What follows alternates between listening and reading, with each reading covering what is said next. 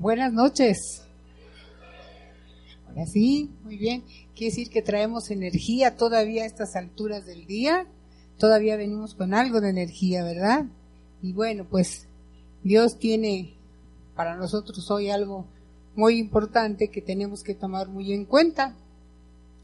El título de este tema es Aprende cuando te corrijan. La serie, si no aprendo, me aburro. Y tenemos, tenemos un texto.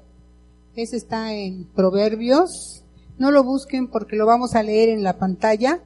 Es el Proverbio 21, verso 11.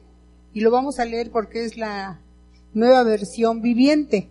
Entonces vamos a leer ahí el proverbio, todos a la de tres, por favor. Una, dos, tres. Si castigas al burlón, los ingenuos llegan a ser sabios. Si instruyes al sabio, llega a ser más sabio. ¿Quién quiere ser más sabio? Todos queremos llegar a ser más sabios, porque cuando lleguemos a la presencia de Dios, vamos a llegar llenos de sabiduría, porque hemos limpiado nuestro camino. Vamos a orar. Señor y Dios Todopoderoso, estamos poniendo en este tiempo, Señor, tu presencia sobre todo delante de nosotros para que podamos entender, para que yo pueda hablar, Señor. Gracias por el privilegio de ser instrumento en tus manos, Señor. Gracias por la vida de todos y cada uno de mis hermanos que se encuentran aquí presentes. Bendícenos, Señor. Gracias por tu Santo Espíritu que mora en nuestras vidas. En el nombre de Jesús. Amén. Bien. Entonces, nos estamos encontrando todos bajo la soberanía misericordiosa de Dios. Y para Dios todos somos iguales. Por lo tanto, él nos ama y quiere que nosotros aprendamos, fíjense. ¿Para qué? Para ser verdaderos hijos de Dios. Entonces vamos a estar muy listos. Les voy a contar una anécdota que mi madre nos contaba cuando éramos niños. Es un, una anécdota del mundo. Mi madre no conocía la palabra. Bien, decía que en una ocasión Dios ya que había formado a todos los animales, se formaron para darles nombre. Y ahí formados le decía, tú eres caballo, tú eres león, tú eres elefante, tú eres cocodrilo, tú eres eh, escorpión, y así les iba dando el nombre a los animales. De pronto está el burro ahí enfrente dice, ah, tú te vas a llamar bonito. Y el burro pela chicos ojos y para tremendas orejas y se pone a rebuznar de contento porque le encantó mucho su nombre y se va rebuznando por ahí. Y el Señor sigue dando nombre a los animales, que el león, que el oso, que el cotorro, en fin. Cuando ve de pronto que el burro otra vez está formado y le dice, oye, a ti ya te puse nombre. Sí, Señor, pero se me olvidó. Eso pasa con nosotros. A veces oímos cosas tan bonitas y se nos olvidan. ¿verdad? Entonces, vean ustedes que, que el burro por algo se llama burro y nosotros pues no nos vamos a aburrar, perdón, aburrir porque vamos a aprender, ¿verdad? Bueno, Dios quiere que el hombre aprenda a través del conocimiento de Él. Usa al hombre. Todos esos predicadores, todos esos hombres expositores de la palabra de Dios son instrumento en las manos de Dios somos instrumento en las manos de Dios. Hasta ustedes son instrumentos porque ustedes están enseñando en su casa, están enseñando a sus niños, están enseñando a sus vecinitos, saluda, les sonríen, todos estamos instruyendo, ¿sí o no? Sí, ¿verdad? Entonces, Él quiere que nosotros aprendamos a través del conocimiento.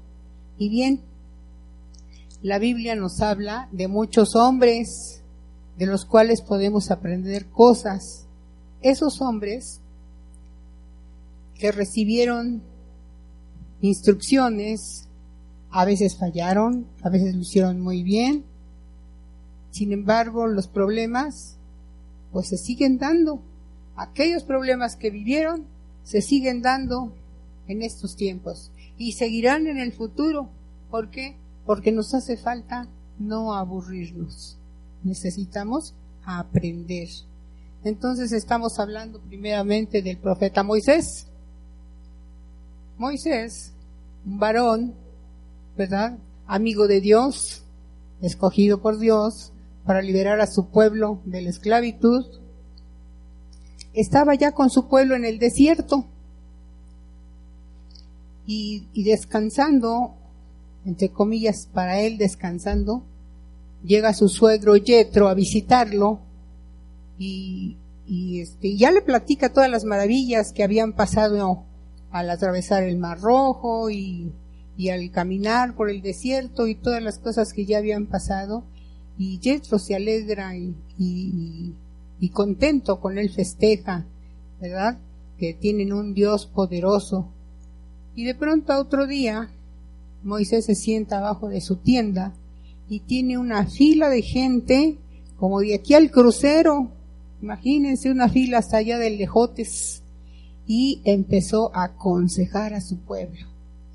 Y ahí estaban y pasaban unos y pasaban otros. Lo que les decía hace un momento, los problemas están latentes todos los días de nuestra vida y que si ya se enojaron los maridos y que si los hijos ya se portaron mal y que si me llevo mal con mi vecino y que de los de la tribu de Judá están viendo mal a los de la tribu de Isaacar y en fin, problemas que estaba juzgando Moisés. Y cuando termina le dice el suegro, Moisés, ¿qué estás haciendo con este pueblo? ¿Y qué estás haciendo contigo mismo?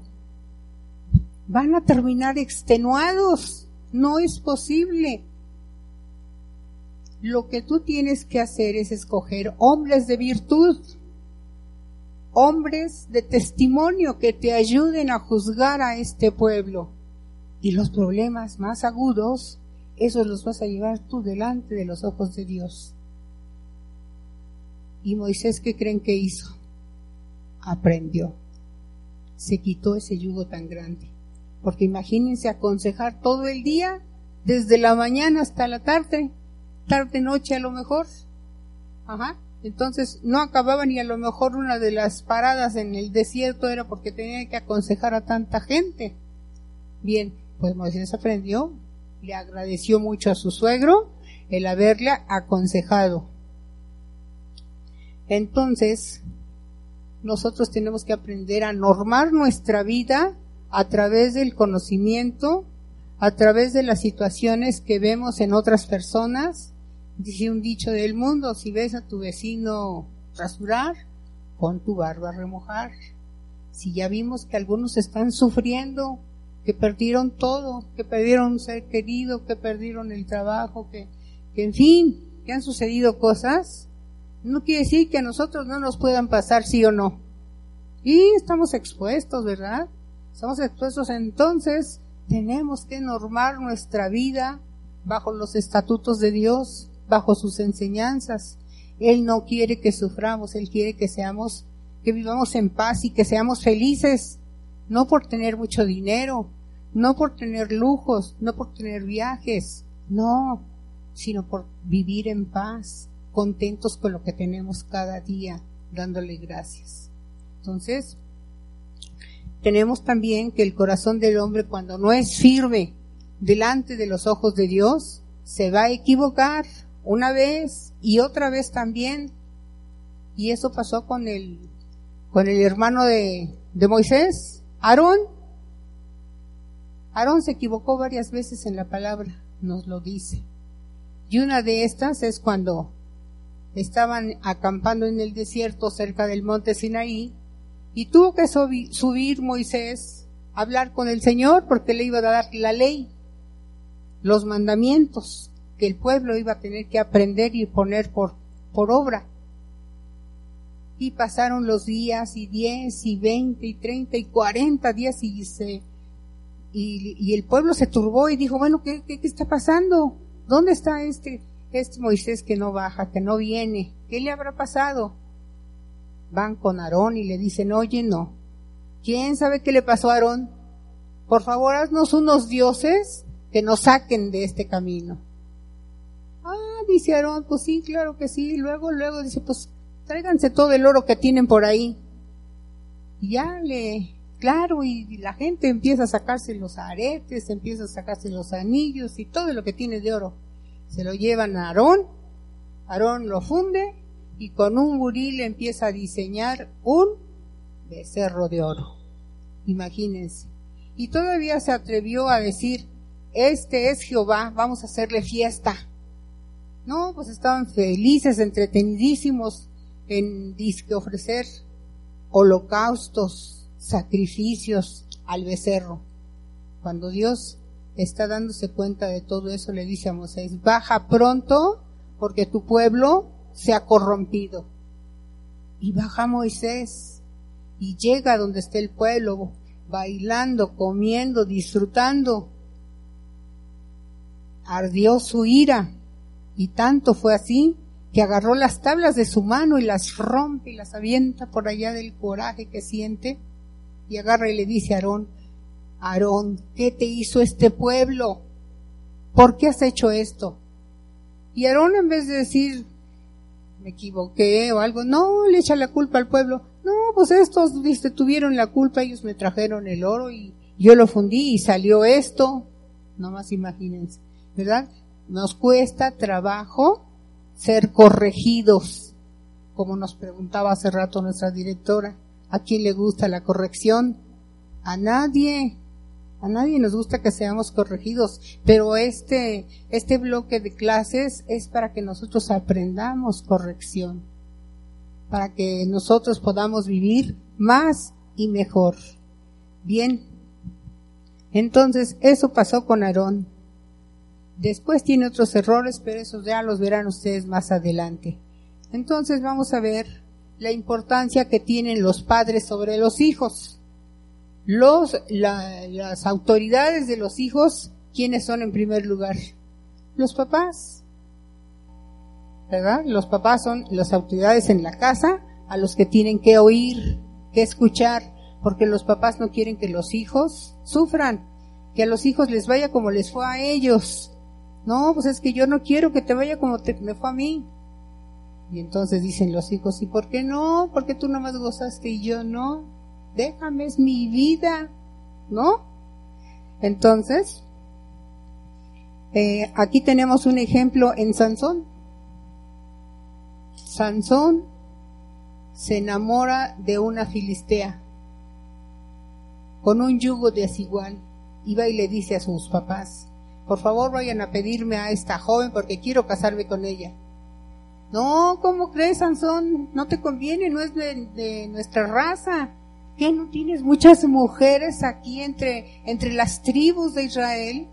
No, dice, yo quiero esa mujer. Y eso nos pasó a muchos. No te cases con ese hombre. No te cases con esa mujer. No, si yo lo amo, si yo lo voy a cambiar.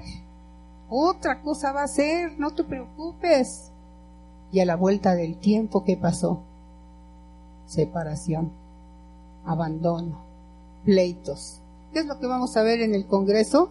Esas familias disfuncionales que sucedieron por no oír el consejo, por no aprender de la reprensión. Entonces es necesario que nuestros oídos estén atentos porque las consecuencias son graves. Este varón, Sansón, primeramente quedó ciego. Cuando lo apresaron los filisteos, le sacaron los ojos Después lo llevaron al circo, como quien dice, para divertirlos. Él se arrepintió, pidió perdón y en ese momento le es devuelta la fuerza, el poder del Espíritu y mueve las columnas, las derrumba, se muere él y mueren muchos filisteos. Pero el chiste es que él no tenía por qué haber muerto antes, si hubiera sido obediente, si hubiera atendido a la voz de Dios. Entonces, todos esos jóvenes, todas esas señoritas que están oyendo este mensaje, oigan la voz de sus padres. Dios usa a las autoridades para hablarnos. Dios los usa. Dios no baja en persona y nos dice, no te cases, no, ¿verdad? Sino nos habla a través de los padres. los padres pueden ser lo que sean, no tenemos por qué juzgarlos.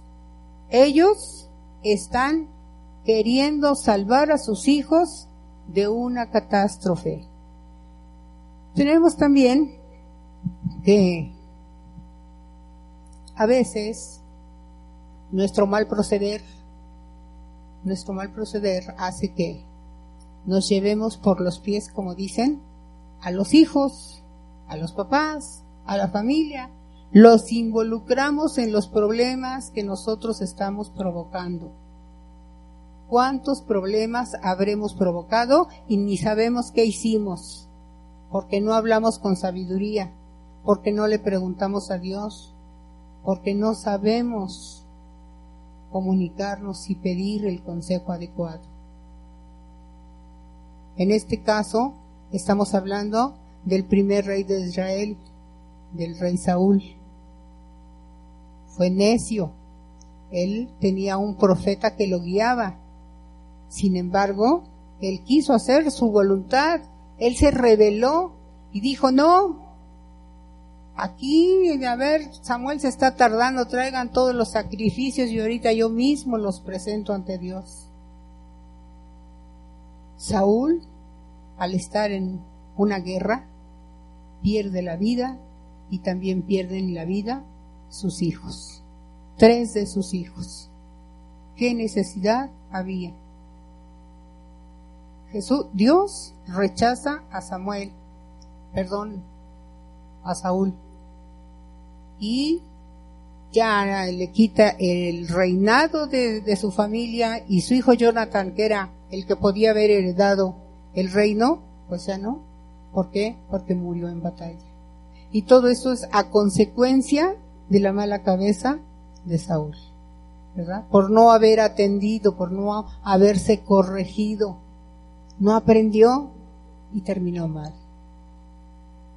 Entonces, nosotros les decía, muchas veces, a lo mejor hemos hecho cosas que hasta ignoramos, provocamos situaciones negativas, dolorosas y hasta pavorosas y a veces lo ignoramos y a veces pues nos hacemos los locos y pues ya le tocaba ni modo.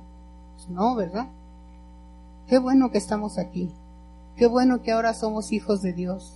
Qué bueno que Él nos está hablando y que la palabra llegue a nuestros corazones, que llegue así como esa espada de doble filo. Entonces, las consecuencias no se hacen esperar. Tenemos también al pueblo de Jerusalén, que se corrompió, hizo lo que quiso, y el profeta Isaías, por más que les decía, arrepiéntanse, si sus pecados son como, ¿cómo dice ese versículo? Si sus pecados son como la grana, serán blancos como la lana, ¿verdad? Si se arrepienten. Pero el pueblo no entendió y tuvo que ser destruido. Y le fue quitado el pan y el agua y ese pueblo pereció. Ahí no fueron tres ni fueron cinco. Fueron miles de personas las que perdieron la vida por la desobediencia de sus líderes. Y bueno, pues la gente seguía el liderazgo y el liderazgo andaba ahí equivocado, el rey era el que mandaba y pues haciendo muy mal las cosas. Tenemos que poner mucha atención. Yo quiero platicarles un testimonio que, a mí me sucedió, donde yo me rebelé precisamente. Tuve, tuve, tenía una perrita que tuvo seis perritos, muy bonitos los perritos, y me dijeron, no, pues vas a sacar una buena lana de esos perritos. Eran unos French. Y ya los llevé a la peluquería y a las perritas les puse moños y todo eso. Y alguien me dijo, véndelos en tal parte. Y yo dije, ay, pues sí es cierto, voy a ir a ver el lugar. Pues nada, que en la noche, saliendo de la junta que teníamos, fui a ver el lugar en donde se vendían los perritos. Y lo primero que vi en una columna Vi un letrero que decía, se prohíbe la venta de todo, de toda clase de animal. No hay permisos. ¿Y yo qué creen que hice? Ignoré el aviso. Ah, bueno, pero pues aquí se ponen todos los días muchas gentes. Yo, ¿por qué no? Y ignoré de veras.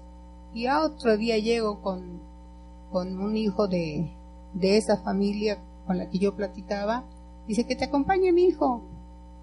Era un joven.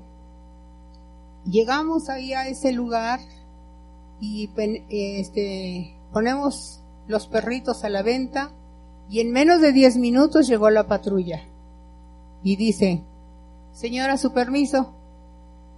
No, no dan permisos. Ahí dice que no dan permisos. Fíjense, todavía me atreví. Ahí dice que no dan permisos.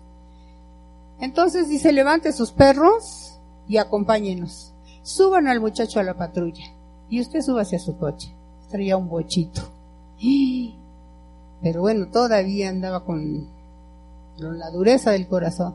Dije, pues, pues voy y pago mi multa. ¿Verdad? Pago mi multa. Pues ya cometí una infracción, voy y pago. Y llego al, al Ministerio Público agarra este la licenciada que estaba fungiendo como Ministerio Público, ni caso nos hacía, gritaba, decía un montón de cosas, y ustedes hagan eso y ustedes lo otro, y a este muchacho, el que me acompañó y yo, nos ponen con los que estaban ahí, los que iban orinados, mugrosos, feos, gente que, que de veras, y nosotros, pues eran hijos del mundo, ¿no? Que se dedican a andar de vagos, vayan ustedes a saber qué habían hecho, por qué estaban ahí. Y nosotros que éramos hijos de Dios también estábamos ahí. Nada más imagínense, qué tremendo. ¿Cómo era posible que estuviéramos ahí? Y, dice la licenciada, se quitan las agujetas y los cinturones y todo, y me los llevan a las galeras. Ya me empezó, oiga, licenciada, yo quiero pagar mi multa, yo no hice nada. No, fíjense, no hice nada, ¿no? Ni caso me hizo. Agarra a un policía y me lleva a una galera. Era un salón largo, muy feo, muy alto. Muy alto, yo creo que unos tres metros o cuatro de altura con unas ventanitas hasta arriba que apenas entraba la luz. No había ninguna mujer. Cuando yo entré ahí, de veras que caí de rodillas y entonces empecé a pedir perdón. Señor, perdóname. ¿Por qué estoy aquí? ¿Por qué fui necia? Si tú desde anoche me advertiste que yo no tenía que venir aquí, ¿por qué lo hice? Y lloré y lloré, imploré, pedí perdón, pero pues yo seguía ahí encerrada. Y me preocupaba también el muchacho, que a él lo habían llevado con los hombres y de los hombres había muchos. Dije, Dios mío, ¿qué está pasando? ¿Qué vamos a hacer? pero todo fue por mi necedad, por mi terquedad. Total que, para no hacerles el cuento largo, terminaron pagando la fianza, nos soltaron y me dice la licenciada, ahora sí dice, pase por su permiso, ya puede ir a vender sus perritos. Dije, no, estos perritos ya no los vendo. Y ya no fui a recoger ni el permiso, y los perritos fueron regalados.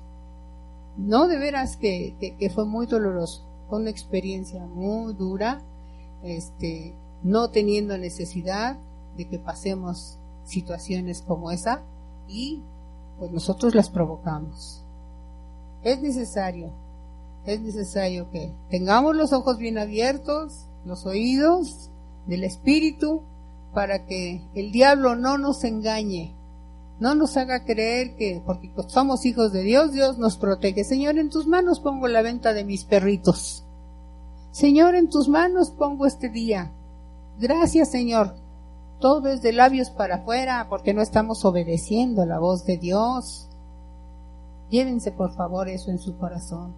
Cuando digamos, Señor, pongo en tus manos, es poner en sus manos, es hacer la voluntad de Dios. Y bueno, tenemos que eliminar cualquier bosquejo de pecado que quiera aparecer en nuestras vidas. Las consecuencias desastrosas a veces se componen, a veces se ponen peor. No las busquemos. Esa es la conclusión de nuestra clase. Necesitamos estar listos y apercibidos de que Dios quiere lo mejor para sus hijos. Bien. ¿Alguien vino por la primera vez? Vamos a orar entonces, vamos a ver. Si hay una persona que llegó por primera vez, qué bueno, me da mucho gusto. ¿Cuál es su nombre? ¿Yadira? Bien, Yadira. Pues es la primera vez que oyes una plática así y que estás en un lugar como este o ya has recibido a Cristo en tu corazón. Pero es la primera vez que nos visitas. Bueno, pues te damos la bienvenida. Esperamos que, este, que Dios te siga hablando y que sigas asistiendo para que tu vida sea larga y próspera. ¿sí? Bienvenida Yadira. Vamos a darle un aplauso a Yadira. Ella vino por primera vez.